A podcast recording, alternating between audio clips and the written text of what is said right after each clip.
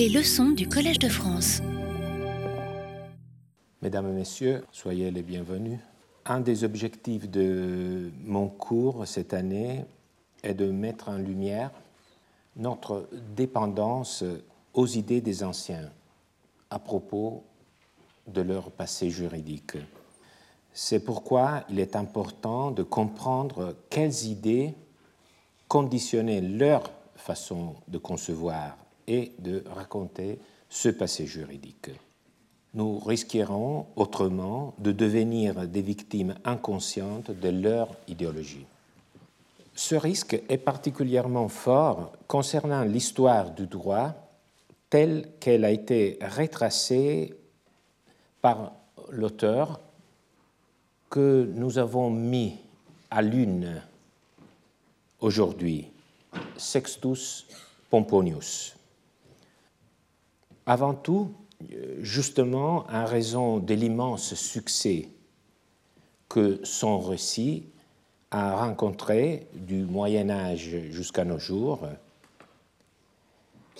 Ensuite et surtout, car le récit de Pomponius fonctionne comme une grande machine avec tous ces engrenages mis en place avec soin. Mon intention est de démonter le texte, de mettre au jour ces engrenages qui constituent autant de déformations possibles, potentielles, que Pomponius risque de faire subir à sa reconstitution du passé juridique de Rome. Avant de procéder à ce démontage, je vous présente l'auteur, Sextus Pomponius. Nous ne savons rien euh, de sa biographie, rien de ses origines ni de son parcours professionnel. Que nous ne sachions rien de lui est en soi déjà une information. Cela indique qu'il n'a rempli aucune charge publique, au moins aucune charge publique importante, comme magistrat ou fonctionnaire impérial de rang, ce qui différencie Pomponius de la plupart des juristes les plus importants de son temps, le deuxième siècle de notre ère. Je reviendrai rapidement sur la datation, mais il s'agit d'un juriste du deuxième siècle après Jésus-Christ. Mais si Pomponius n'a pas accompli des carrières publiques, il a toutefois beaucoup écrit. Puisque sa biographie est obscure, on pourrait dire que, à nos yeux, Pomponius s'identifie à son œuvre. Il est son œuvre.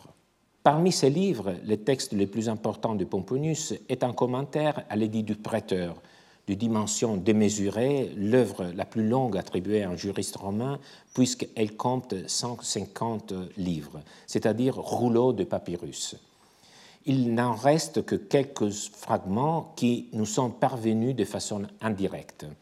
Puis, il a écrit des commentaires sur les œuvres des trois juristes antérieurs, vous voyez les noms, Quintus Mucius, 39 livres, Savinus, 35, euh, Plusius, 7. Il a peut-être aussi réalisé une anthologie sur un autre juriste nommé Ariston.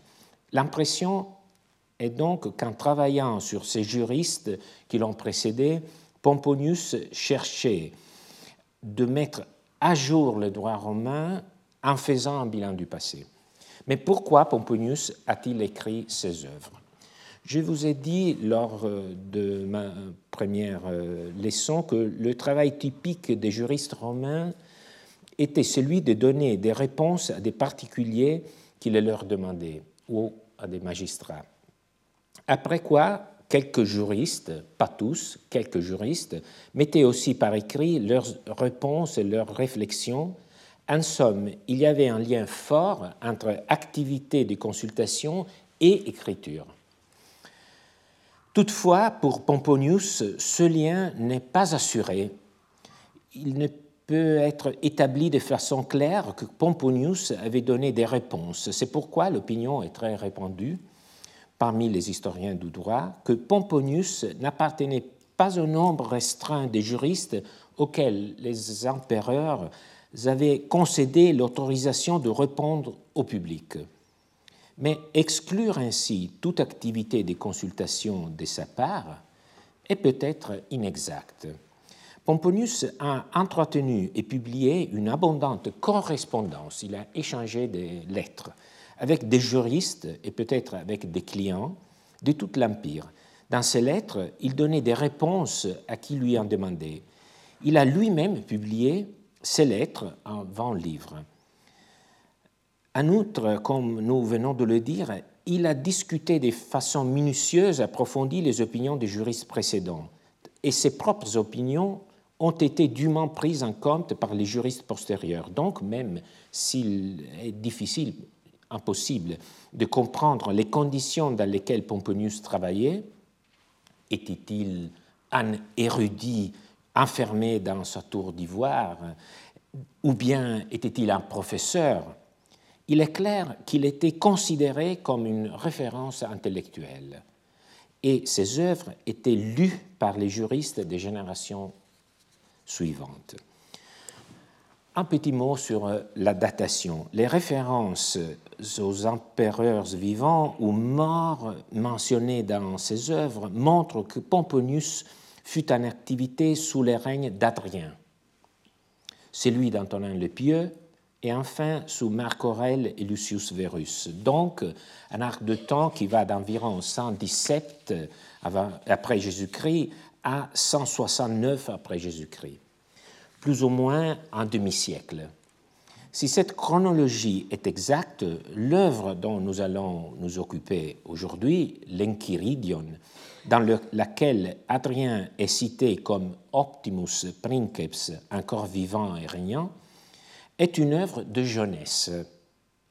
Certains des juristes qui sont évoqués dans cette œuvre devaient être eux aussi encore vivants quand Pomponius les énumère dans sa galerie des principaux juristes qui constitue, comme nous le verrons, euh, un des parties de, cet ouvrage de l'Enchiridion, contrevenant ainsi le fait de citer des juristes vivants, des auteurs vivants, contrevenant ainsi à la règle du genre littéraire qui voulait que l'on n'en parle que des personnalités déjà disparues.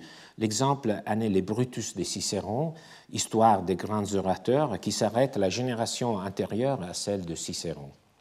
Mais il y a peut-être une raison à cette transgression, comme les juristes pratiquaient une activité, euh, disons, quotidienne et, et pratiquer une activité pratique, il était utile pour les élèves de savoir quels étaient au moment présent les juristes les plus reconnus et influents. Car, comme nous allons le voir tout de suite, l'Enchiridion était en fait une œuvre pédagogique destinée peut-être à des étudiants commençant leurs études de droit. Concentrons-nous donc sur l'Enchiridion. Comme toujours, le premier problème lorsque nous sommes confrontés aux textes antiques est celui de la transmission. L'Enchiridion nous n'est pas parvenu intégralement dans un manuscrit indépendant.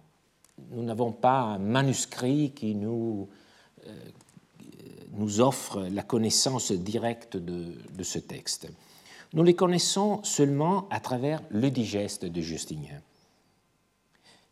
et sur la base d'autres auteurs qui ont à leur tour copié le digeste comme Jean le Lydien. Comme nous le savons, le digeste est une anthologie. Les œuvres des juristes n'ont pas été intégrées entièrement. Les collaborateurs des Justiniens ont retenu seulement les passages qu'ils considéraient particulièrement intéressants. De l'Enchiridion subsiste dans le digeste seulement trois fragments, trois fragments, trois euh, passages. Deux autres proviennent peut-être d'une différente édition. Donc, je parlais seulement de trois fragments qui sont attribués à cet ouvrage. Mais l'un de ces fragments est d'une longueur exceptionnelle. Il s'agit de l'un des passages les plus longs contenus dans tout le digeste. Et c'est seulement le passage qui nous intéresse car il est dédié à l'histoire du droit. Il est long, oui, mais il ne constituait certainement pas l'œuvre entière, cela devait représenter plus ou moins un tiers de l'Enchiridion complet. Mais ce qui est important est que ce passage historique est en lui-même complet. En somme, nous ne connaissons pas tout l'Enchiridion, mais la partie qui nous intéresse le plus, nous la connaissons entièrement ou presque. Le titre de l'ouvrage est éloquent. Enchiridion veut dire qui tient dans la main du grec. Et c'est donc l'équivalent de notre mot manuel. Ces dimensions étaient peut-être inférieures à celles d'un rouleau normal de papyrus. Et nous verrons que ce titre est très adapté à la fonction de l'œuvre, c'est-à-dire, comme j'ai déjà évoqué, une introduction pédagogique au droit romain et à ses concepts principaux. Maintenant la raison de sa célébrité et de son influence postérieure. La raison en est qu'il s'agit du seul texte antique qui contient une histoire du droit et une histoire des juristes de façon explicite. L'unique texte à qui on peut le comparer est l'œuvre sur la magistrature déjà évoquée de Jean le Lydien, écrite en grec au XVIe siècle euh, après Jésus-Christ, mais qui ne concerne qu'une partie du sujet traité par Pomponius. À plus forte raison, le passage tiré de l'Inquiridion de Pomponius constitue l'unique texte à caractère explicitement historique qui se trouve dans le digeste. Et par surcroît, il se trouve, c'est très important, c'est une observation banale, c'est très important, il se trouve dans un endroit très en vue, c'est-à-dire le deuxième titre du premier livre, tout au début là où même le lecteur le plus paresseux ne peut pas les rater. Dès là, son influence considérable. Tous les lecteurs du digeste, enseignants, élèves, juges, avocats du Moyen Âge jusqu'à nos jours, et à plus forte raison les historiens du droit, ont trouvé dans ce long extrait de l'Inquiridion une présentation rapide et efficace de l'histoire du droit, des magistratures, de la jurisprudence donc, son caractère unique détermine sa célébrité, et sa célébrité détermine son influence. Comme vous pouvez l'imaginer, une œuvre qui a été pendant tant de siècles sous les yeux de tant de lecteurs a suscité de très nombreuses interprétations. Cela est aussi dû au fait qu'en certains points, le texte présente des défauts dus probablement au copiste qui a réalisé les manuscrits du digeste, les manuscrits grâce auxquels principalement nous connaissons le digeste, manuscrit qui est conservé à Florence et dont je vous montre une page. Mais cela est dû surtout à la pression interprétative à laquelle ce passage a été soumis. Donc c'est une pression interprétative qui, pardon, qui a déterminé cette euh, éclosion d'interprétation.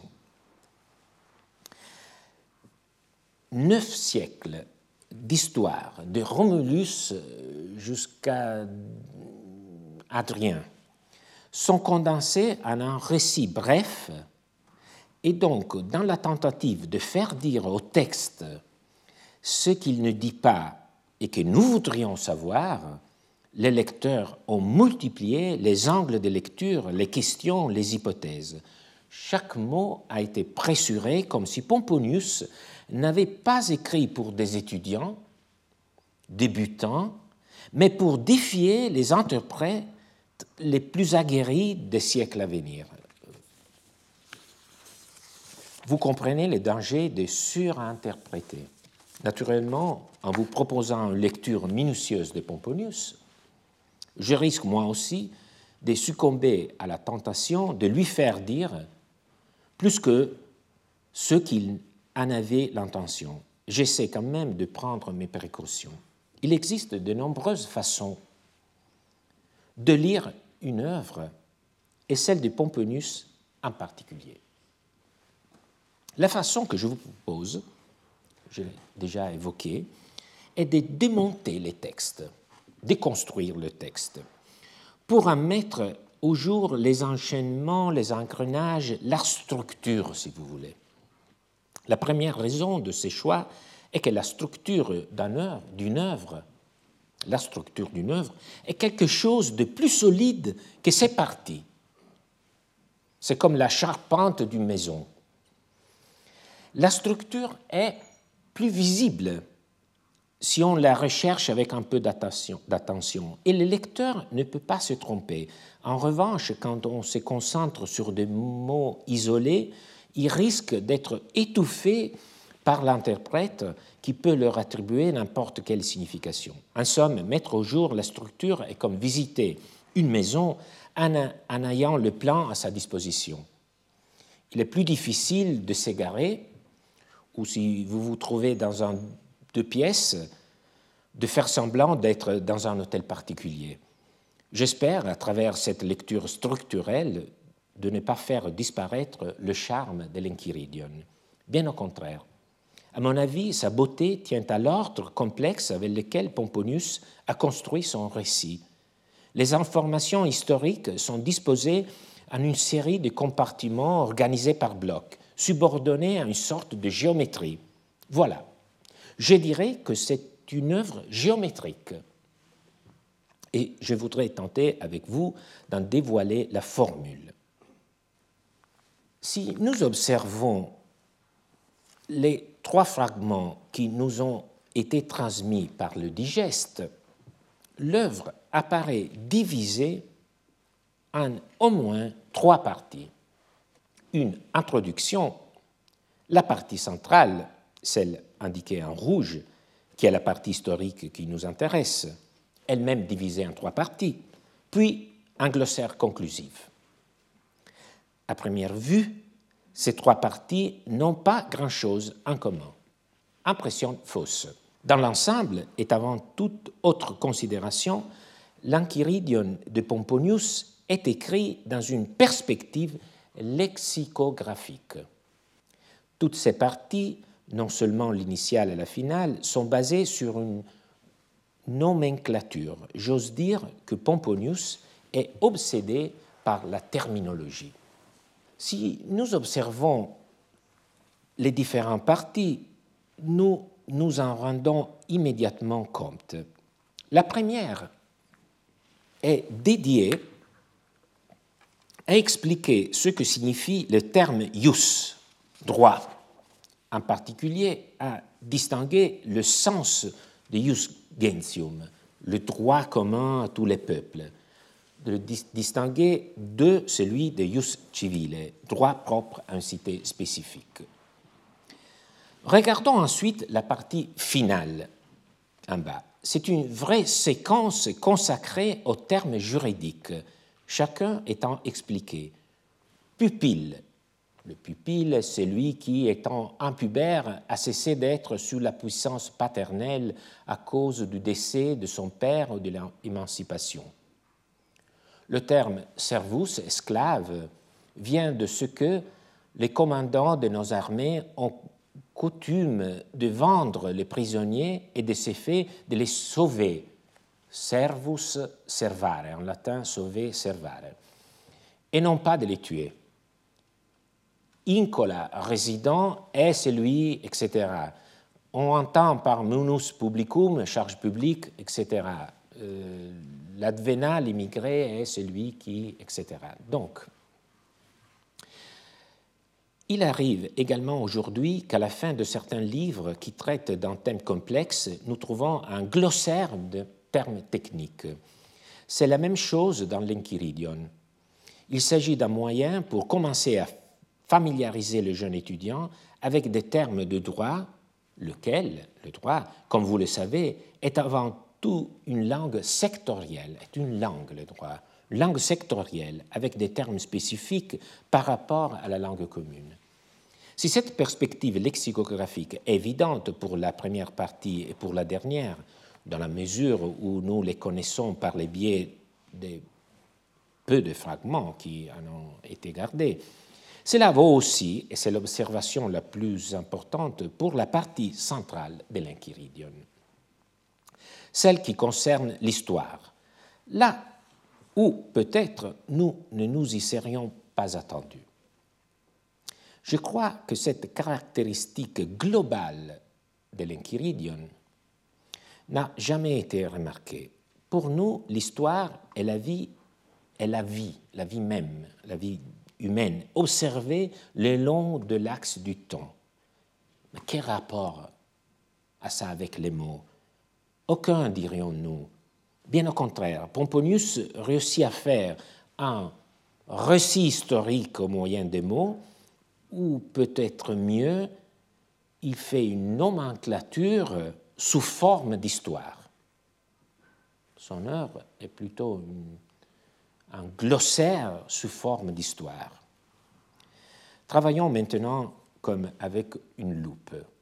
C'est ma méthode. Vous, avez déjà compris que, que j'aime utiliser le microscope pour les textes. Notez que le long passage historique se divise en trois chapitres distincts. Donc le passage central, qui est le passage historique, est à son tour divisé en trois sous-chapitres.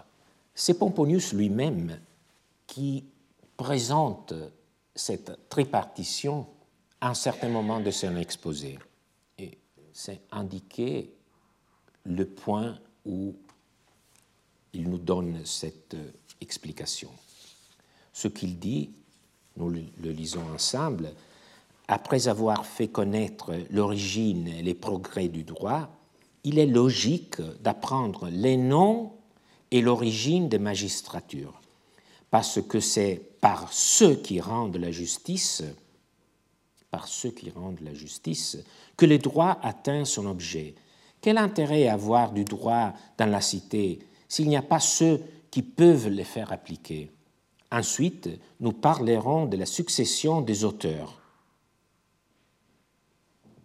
Car les droits ne peut être certain, certain c'est un mot sur lequel nous nous arrêterons souvent, le droit ne peut être certain s'il n'y a pas de jurisconsultes grâce auxquels il est quotidiennement communiqué. Il s'agit d'une sorte de résumé, ce que la rhétorique appelle partitio. Cicéron, dans le De Inventione dont il a été question dans notre dernière séance, euh, dans le De Inventione, Cicéron décrit ainsi la partitio. C'est une partie du discours qui renferme l'exposé rapide des parties que nous allons développer dans le discours. Elle a pour but de déterminer pour l'auditeur un certain nombre de points qui, une fois traités, indiquent que le discours est arrivé à son terme. C'est le moment du soulagement, quand on a bien compris que euh, l'intervenant a terminé, achevé son plan. Donc il faut donner le plan auparavant afin que les publics puissent comprendre où le discours se trouve. D'habitude, la partitio se trouve au début d'un texte.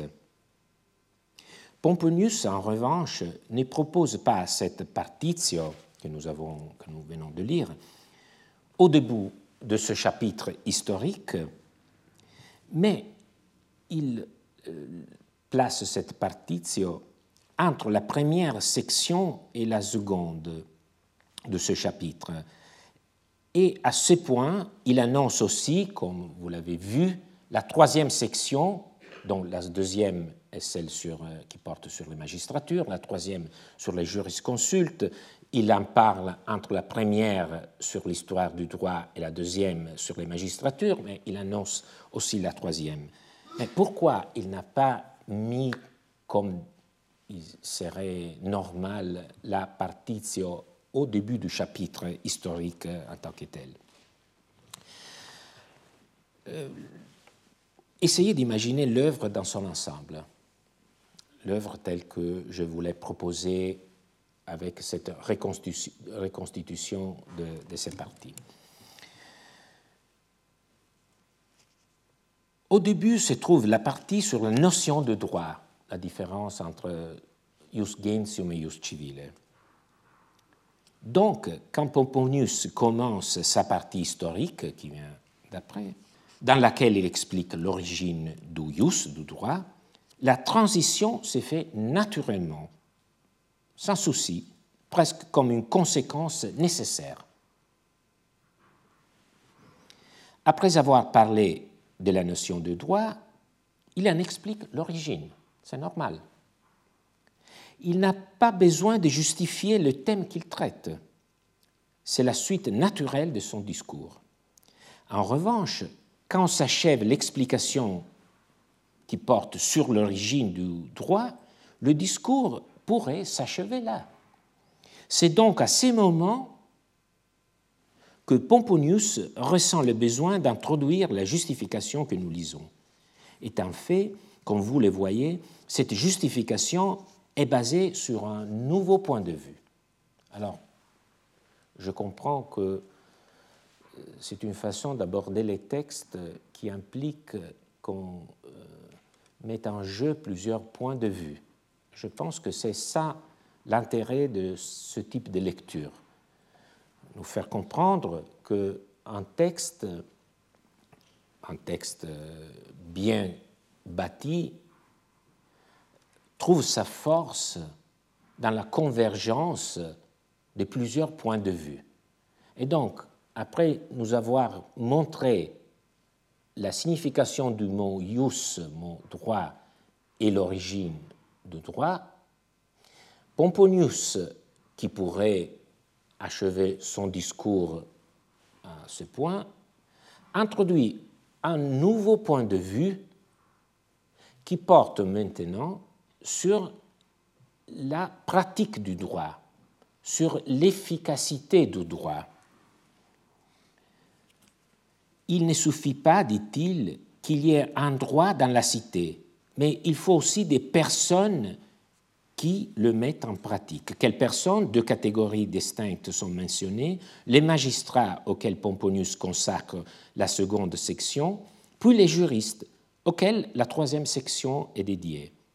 Les magistrats sont les organes du pouvoir politique, ils s'occupent de la juridiction des procès, mais aussi du pouvoir exécutif. Les juristes sont des personnes privées, ce sont des experts qui quotidiennement communiquent les droits, c'est-à-dire expliquent aux citoyens et aux magistrats eux-mêmes quel est le droit applicable au cas particulier. C'est l'essence de l'expression immedium producere. Vous voyez que en latin, il y a deux signes de correction. Correction indispensable du texte transmis par les manuscrits de Florence. Les manuscrits dit in medium, medium, euh, pardon, in melius, la correction dit in medium. Le texte, la, la leçon du texte est in melius, un mieux comme si les juristes faisaient progresser, ils amélioraient chaque jour le droit. Même si il s'agit d'une image flatteuse pour l'ego des juristes, cette idée de l'amélioration constante du droit par les biais de l'œuvre des juristes, du point de vue philologique, comme il a été montré par un savant italien qui s'appelait Mario Talamanca, c'est une leçon qui ne peut être soutenue à corriger avec l'expression bien attestée par ailleurs in medium produci. De toute façon, je crois que la fonction de mettre au centre un public, divulguer, communiquer, mettre en commun le droit est également très importante. Fermons cette digression nous avons compris que la structure de cette partie historique est tripartite, mais en un certain sens, la première section dépend de celle qui la précède immédiatement, l'explication du mot droit, alors que les deux dernières sections correspondent à un point de vue nouveau, la pratique, l'application du droit. Maintenant, regardons l'ensemble. Comme je vous le disais, ces trois sections historiques sont elles aussi basées comme la première partie et la partie finale sur une perspective lexicographique. C'est explicite pour la seconde section, parce que vous voyez la seconde section de cette section historique porte sur les noms et l'origine des magistratures, donc les noms, il le dit explicitement, euh, euh, Pomponius. Cela vaut aussi pour les juristes, parce que Pomponius en donnera également les noms il parlera aussi de leur origine, parce qu'il s'agit précisément d'une succession, d'une sorte de liste par génération dans laquelle la majeure partie des juristes est présentée comme étant des élèves des juristes précédentes, comme s'il s'agissait d'une sorte de grand arbre généalogique sur lequel se trouve la ramification et la descendance, et c'est la vignette de nom de chacun. Mais ce qui est encore plus intéressant est que dans la première section aussi, dans la première section aussi, la plus historique de toutes, celle qui parle de l'origine du droit, tout le récit est traversé par une nomenclature. C'est presque un glossaire présenté de façon dynamique. Nous verrons mieux cette caractéristique en lisant le texte, mais je voulais d'abord vous en rendre sensible est averti, car c'est quelque chose que d'habitude personne ne percevoir et qui rend par la suite plus facile à vous de vérifier ce que euh, je vous dirai, de participer avec moi à la lecture. Voici donc la liste synthétique euh, de tous les passages dans la première section qui sont centrés sur la question du nom comme vous le voyez, chaque source de droit est présentée avec son nom. Et l'attention de Pomponius est telle qu'il éprouve une sorte d'horreur du vide quand il rencontre une partie qui ne porte pas un nom spécifique. Il s'agit du droit produit en rouge, vous voyez très bien, il s'agit du droit produit par les juristes au moyen de l'interprétation. C'est une partie, c'est une source du droit, l'interprétation des juristes, qui, n'a pas un nom propre. Et il souligne explicitement cette manque. C'est un passage qui, par contraste, met encore plus en lumière cette obsession dénominatrice de Pomponius. À ce point, nous commençons à comprendre que ces textes qui se présentent comme une histoire et qui devrait donc être souple et sinueux comme le parcours imprévisible des événements, est une histoire canalisée, domestiquée, apprivoisée, ramenée à l'ordre par Pomponius. Son récit n'est pas simplement un compte rendu des événements, c'est bien au contraire un récit qui doit, avant toute chose, enseigner, enseigner des noms. Maintenant, nous entrons finalement dans ce récit. Une fois encore, je précise quelle partie du texte de l'Enchiridion nous allons examiner. C'est mon défaut, je l'avoue. Quand je visite un monument, j'aime avoir euh, euh, une carte. Quand j'écoute une conférence, j'aime bien qu'on me dise où je me trouve. Et j'espère que c'est la même chose euh, pour vous. Il s'agit de la première des trois sections qui constituent la partie centrale. C'est dont nous, allons nous occuper dans cette conférence et dans les suivantes, dans, je pense, les deux semaines qui suivront. Euh, c'est la la première partie de la partie centrale c'est-à-dire la partie qui porte, la section qui porte sur l'origine du droit. Et c'est la première partie du long passage conservé au titre 2 du premier livre du digeste. Il nous semble donc nécessaire d'exposer l'origine et les progrès du droit. Origine progrès, origo, processus. Ce sont deux termes importants. Une façon fréquente de se référer à cet extrait je l'ai fait moi-même plusieurs fois aujourd'hui, c'est de dire qu'il s'agit d'une histoire du droit. Dans un sens général, ce n'est pas faux, mais ce n'est pas le terme histoire, s'il y en avait un, que Pomponius utilise ici, mais il utilise ce couple origo processus. Ils ne sont pas choisis au hasard, ils indiquent deux dimensions. Je trouve ça génial parce qu'on n'y pense pas souvent. Il y a deux dimensions de notre regard euh, au passé. Origine, origo, indique le moment initial, la genèse, la naissance. Origine, origo, vient du verbe latin orior, qui a la même racine qu'orient, là où le soleil naît. Processus vient de cedere, marcher, et du préfixe pro, donc aller en avant, procès, progrès. Ce couple sémantique n'est donc pas un simple indiadis. Pomponius, dans son récit, distingue précisément le moment de la naissance de celui du développement.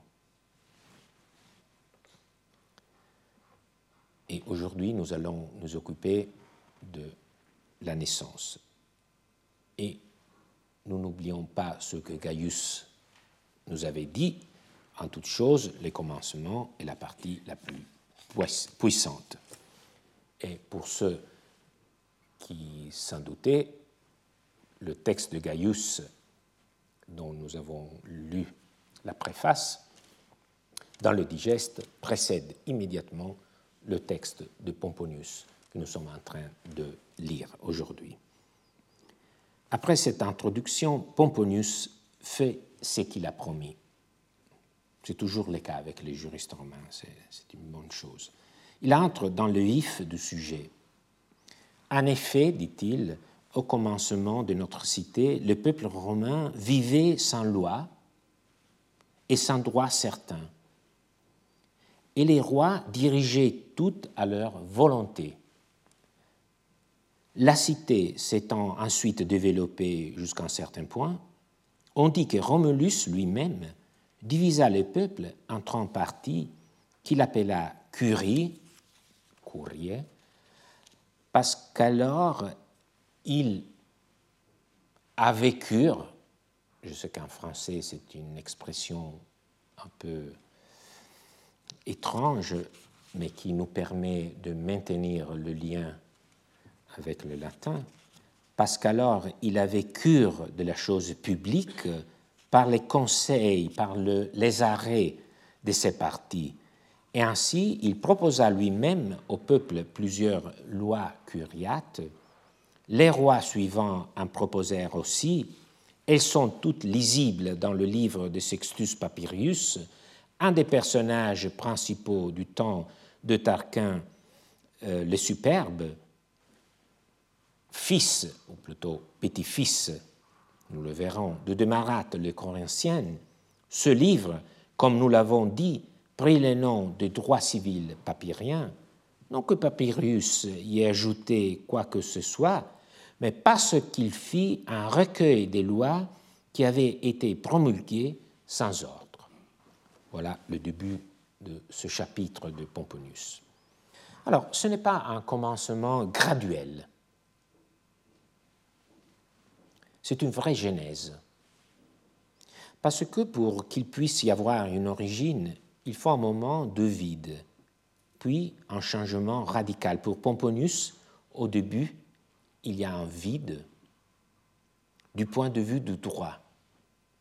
Le peuple romain vivait sans loi et sans droit certain.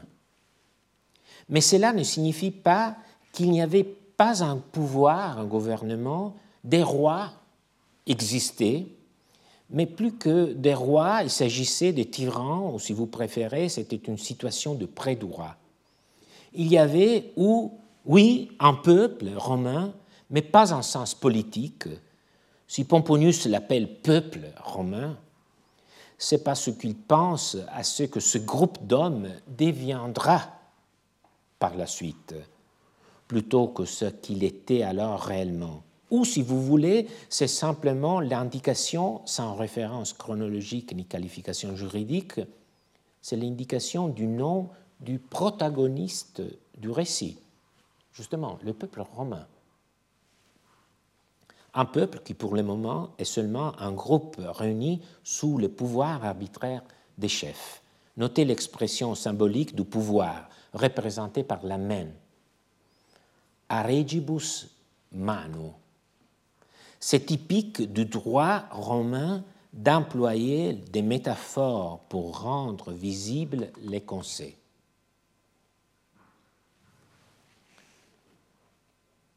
Mais quand nous y songeons mieux, cette absence initiale de loi et de droit nous rappelle quelque chose. Qu'est-ce que nous pensons quand nous songeons en vide? Oui, c'est une situation qui correspond au chaos. Mot qui en grec signifie faille, béance, verbe kaino, b, être grand ouvert. Selon Hésiode, comme il l'explique dans sa théogonie, les chaos précèdent non seulement l'origine du monde, mais celle des dieux.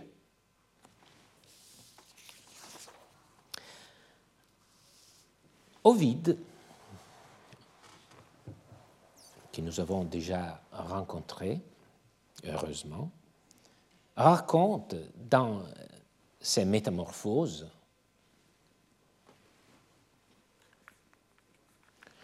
Je me propose de dire les métamorphoses des corps en des corps nouveaux, ô Dieu, car ces métamorphoses sont aussi votre ouvrage.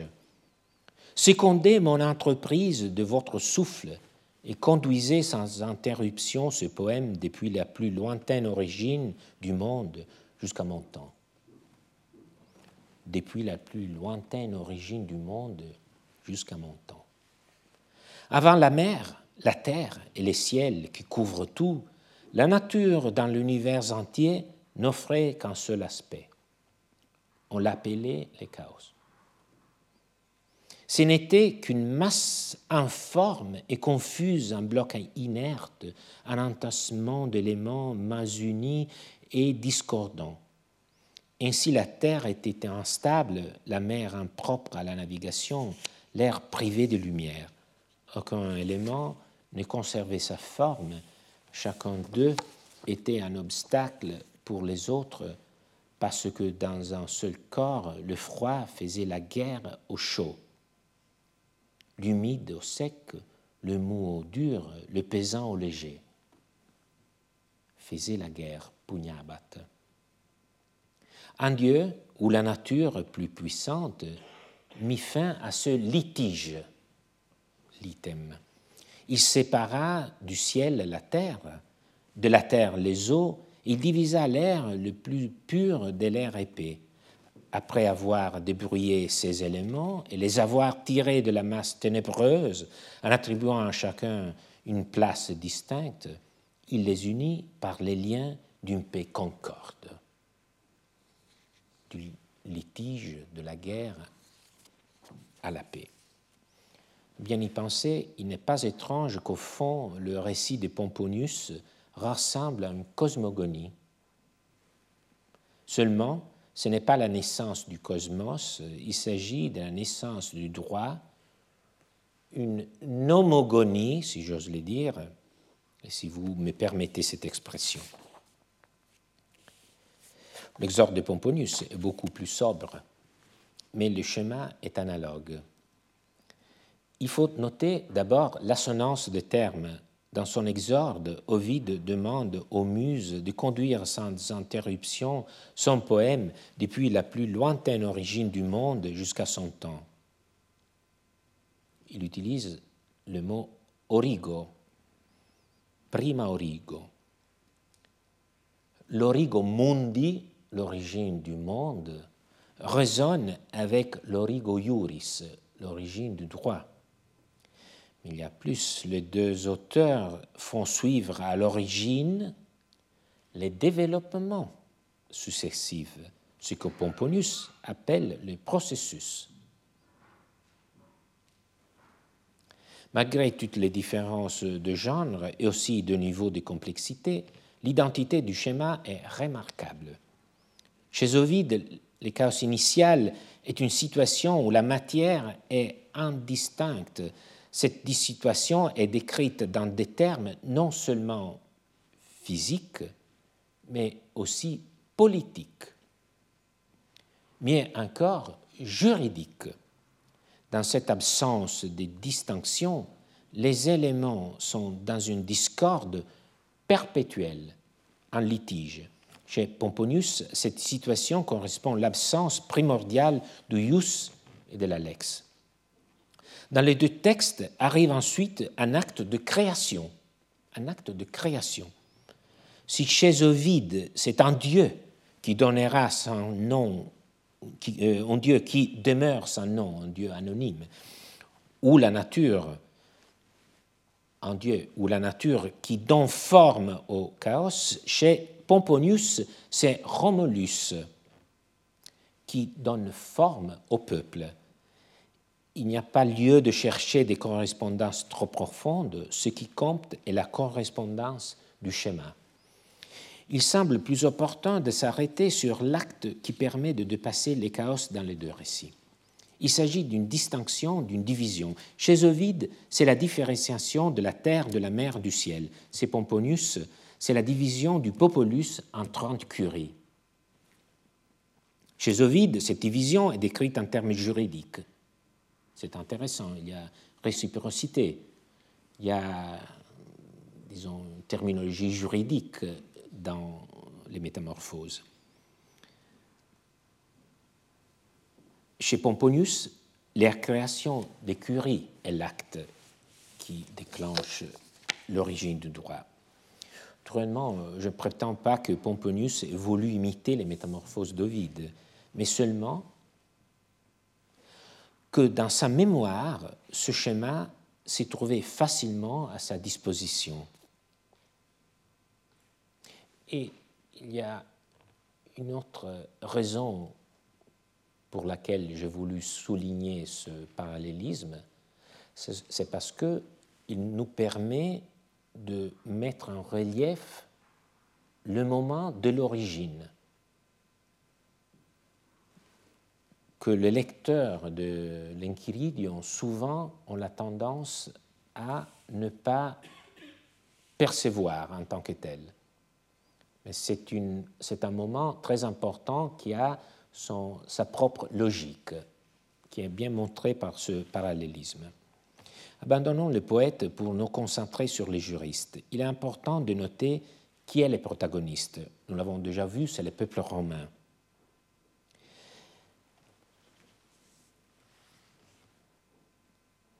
Quand les, lois, les rois législateurs Romulus entrent en scène, c'est seulement à partir du moment où le peuple est organisé en unité de vote, quand les curies sont dessinées et quand le peuple participe à la cura, à cette gestion de la chose publique par les biais des lois, que le droit naît. Donc, c'est l'activation du peuple qui est à l'origine du droit. Et cette activation du peuple dépend de son articulation en curie. Un peu comme dans Ovide, c'était l'articulation des éléments qui donnait naissance au cosmos.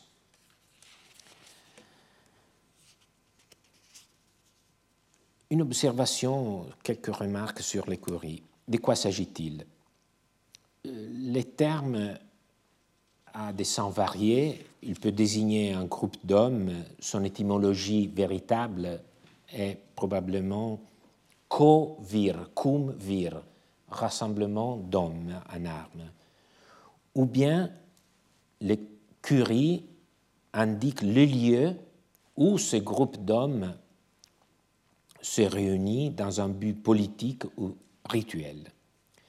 Des fouilles archéologiques très importantes, conduites par l'Université de Rome, ont récemment mis au jour un édifice qui semble correspondre au lieu de réunion des curies de Romulus sur les côtés nord-est du Palatin. Un sanctuaire est ainsi délimité, c'est-à-dire un lieu clos recouvert de tuiles dans lequel on a retrouvé des restes de banquets, des sacrifices, ainsi que de fragments de vases, comme, comme ceci. Naturellement, il s'agit d'un édifice qui, même s'il remonte à l'époque royale, a subi de nombreux remaniements postérieurs avant d'être détruit lors de l'incendie du règne de Néron. Parce qu'en 64, après l'incendie, Néron se fit construire un somptueux palais, la Domus Aurea, et à sa mort, en 68, après la damnatio memoriae de Néron, la zone fut transformée par Vespasien et on construit un peu plus loin les Colisées. Donc, vous voyez cette perspective qui s'achève avec le Colisée et la partie des curies, celle-ci. Ce qui nous intéresse, en tout cas, est de dire que les curies sont probablement une division du peuple effectivement établie pendant l'époque royale de Rome. Il s'agissait peut-être, peut-être, de groupes formés par une ou plusieurs gentes, gens. Les trente curies, en plus d'accomplir des rites spécifiques, votaient. Si du point de vue historique et archéologique, tout reste complexe et vague, du point de vue juridique, pour Pomponius, c'est simple. La division en curie représente l'acte qui institue le peuple, institue le peuple, qui lui donne la nature d'un organe politique au moment même où il est défini dans ses subdivisions. La référence aux curies est mise à profit par Pomponius pour faire son opération préférée, c'est-à-dire de l'étymologie. Curia, cura, en français très difficile de restituer le jeu de mots. En tout cas, c'est là pour objectif de souligner la participation du peuple au gouvernement public. Ce n'est pas une véritable étymologie, c'est un calembour. Comme je vous le disais, la véritable étymologie est probablement cum vir, réunion d'hommes. Mais ce calembour, ce n'est pas Pomponius qui l'a inventé. Il s'est trouvé déjà, par exemple, dans les glossaires de Festus, qui s'est basé sur celui de Vergus Flaccus d'époque augustaine. Il nous dit que les Veteres Curiae, les curies anciennes, avait été faite par Romulus et il, divisa le peuple et les rites en trois parties afin qu'ils écurent, euh, des rites dans ces lieux. Alors, arrêtons-nous brièvement sur ces premiers points d'arrivée et mettons-nous à la place d'un étudiant. qui commence à prendre le droit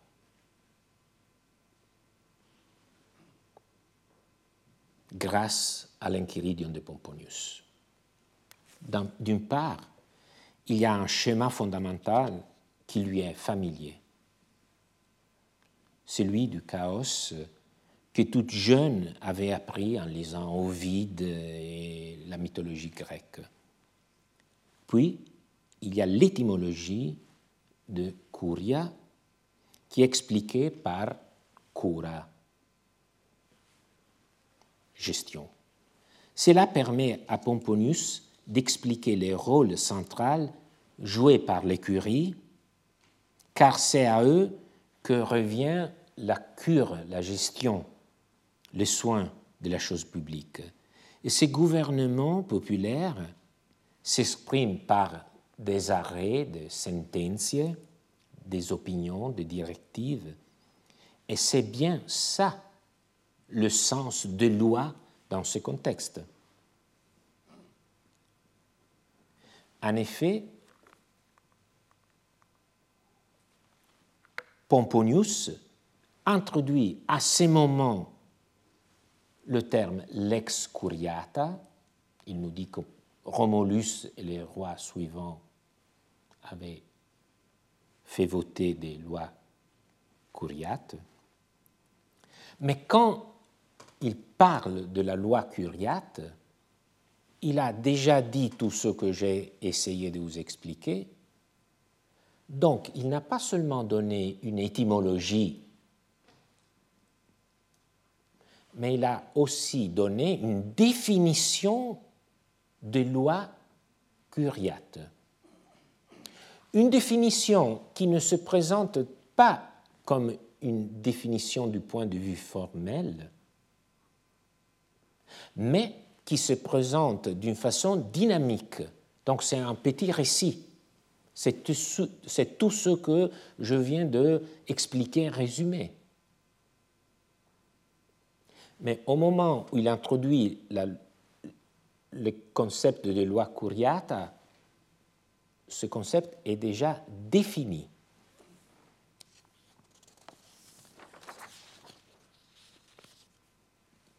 On pourrait dire, en résumant tout ce qu'il a dit, la lex curiata est une opinion qui est votée par le peuple articulée en curie, sur proposition du roi.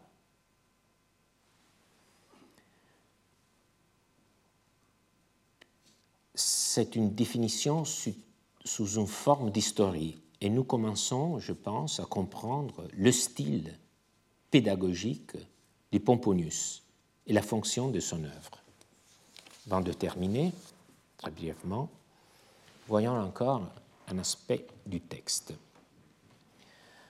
Après avoir parlé du vote des lois curiates, Pomponius parle, c'est le texte que nous pouvons lire ensemble, de leur réunion à un recueil. Ces lois, dit-il, sont toutes lisibles dans le livre de Sextus Papyrus, un des personnages principaux du temps de Tarquin le Superbe, fils du fils de, de Marat le Corinthien. Ce livre, comme nous l'avons dit, prit le nom de droit civil papyrien. Non que Papyrus y ait ajouté quoi que ce soit, mais parce qu'il fit un recueil des lois qui avaient été promulguées sans ordre.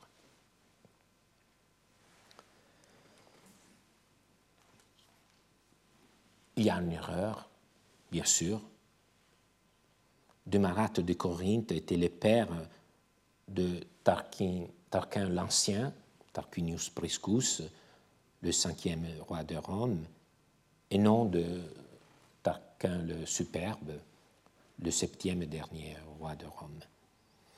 C'est une erreur que l'on ne peut pas expliquer, donc c'est une erreur. Euh, Guillaume Budet, que vous rencontrez lorsque vous sortez de cette salle. En lisant ce, texte, disait Pomponius hallucinatus est, c'est-à-dire il a, il a eu d'hallucination. Euh, ou peut-être, il ajoutait, c'est la faute du copiste. Oui, peut-être, Peut-être que si nous ajoutons Phili, cela revient à dire que Tarquin le Superbe était le fils du fils de Demarat le Corinthien, ce qui n'est pas faux. Mais ce qui m'intéresse davantage est de nous demander pourquoi il a voulu souligner cette paternité et en particulier qu'il était le fils d'un démarate qui venait de Corinthe, en Grèce. Je crois que c'est un hommage que Pomponius fait à la grécité de Rome. Comme nous le verrons dans la prochaine leçon, Pomponius attribuait même aux douze tables une origine grecque. Nous avons parmi nous le dernier et plus grand éditeur des douze tables, donc euh, je m'en réjouis. Je n'entre pas dans le détail des problèmes que cette information comporte.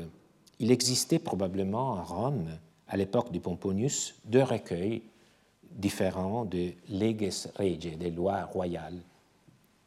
Une des normes sur les cultes, remontant à Numa Pompilius, est une collection de lois civiles, justement celles faites par Papyrus. Il est difficile de croire que ce recueil remontait vraiment à l'époque des rois, mais Pomponius, lui, y croyait. Les points intéressants sont au nombre de deux, et je terminerai sur ces deux points. Le premier est que l'un de Fils qui traverse le récit de Pomponius est bibliographique. Combien de, de perspective des niveaux nous sommes en train de trouver dans ce récit apparemment si, si simple. Il y a aussi ce côté bibliographique, presque bibliophile. Il parlera souvent d'œuvres qu'il a pu lire ou qu'il n'a pas pu lire. Il connaît l'histoire à travers les textes, un peu comme nous. Puis, nous notons une fois encore son insistance sur les noms, comme une note de curiosité. Pomponius se précipite pour dire que bien qu'il porte le nom de Ius Civile Papyrianum, ce recueil des lois royales, Papyrus n'a rien ajouté lui-même. Il a seulement mis en ordre les lois qui étaient jusqu'alors dispersées. Pourquoi dit-il ça? Certainement parce que pour lui, il était fondamental, pas seulement de noter les noms, mais de noter que les lois étaient produites par le peuple, sans qu'il y ait d'ajout extérieur. En somme, c'est une façon de répéter qu'à l'origine du droit, il y a le peuple. Résumons, Pomponius retrace l'origine du droit comme s'il s'agissait d'une cosmogonie, les chaos correspondant à l'absence de loi et de droit certain. Puis intervient un acte de division du peuple qui fait sortir du chaos et Rome est prête à se donner des lois. C'est le vrai commencement, l'origine du droit. La loi exprime la souveraineté du peuple, ces récits se développent à travers des étymologies, mais aussi à travers une sorte de définition dynamique. L'histoire comme définition facilement mémorisable. On dit souvent que l'histoire enseigne, mais ici, nous voyons que l'histoire sert aux juristes pour trouver une façon efficace d'enseigner le droit à ses étudiants. Une petite nomogonie faite de noms, d'anecdotes et d'un peuple qui se rend maître de lui-même à travers le droit. Merci. Retrouvez tous les contenus du Collège de France sur www.colège-2-france.fr.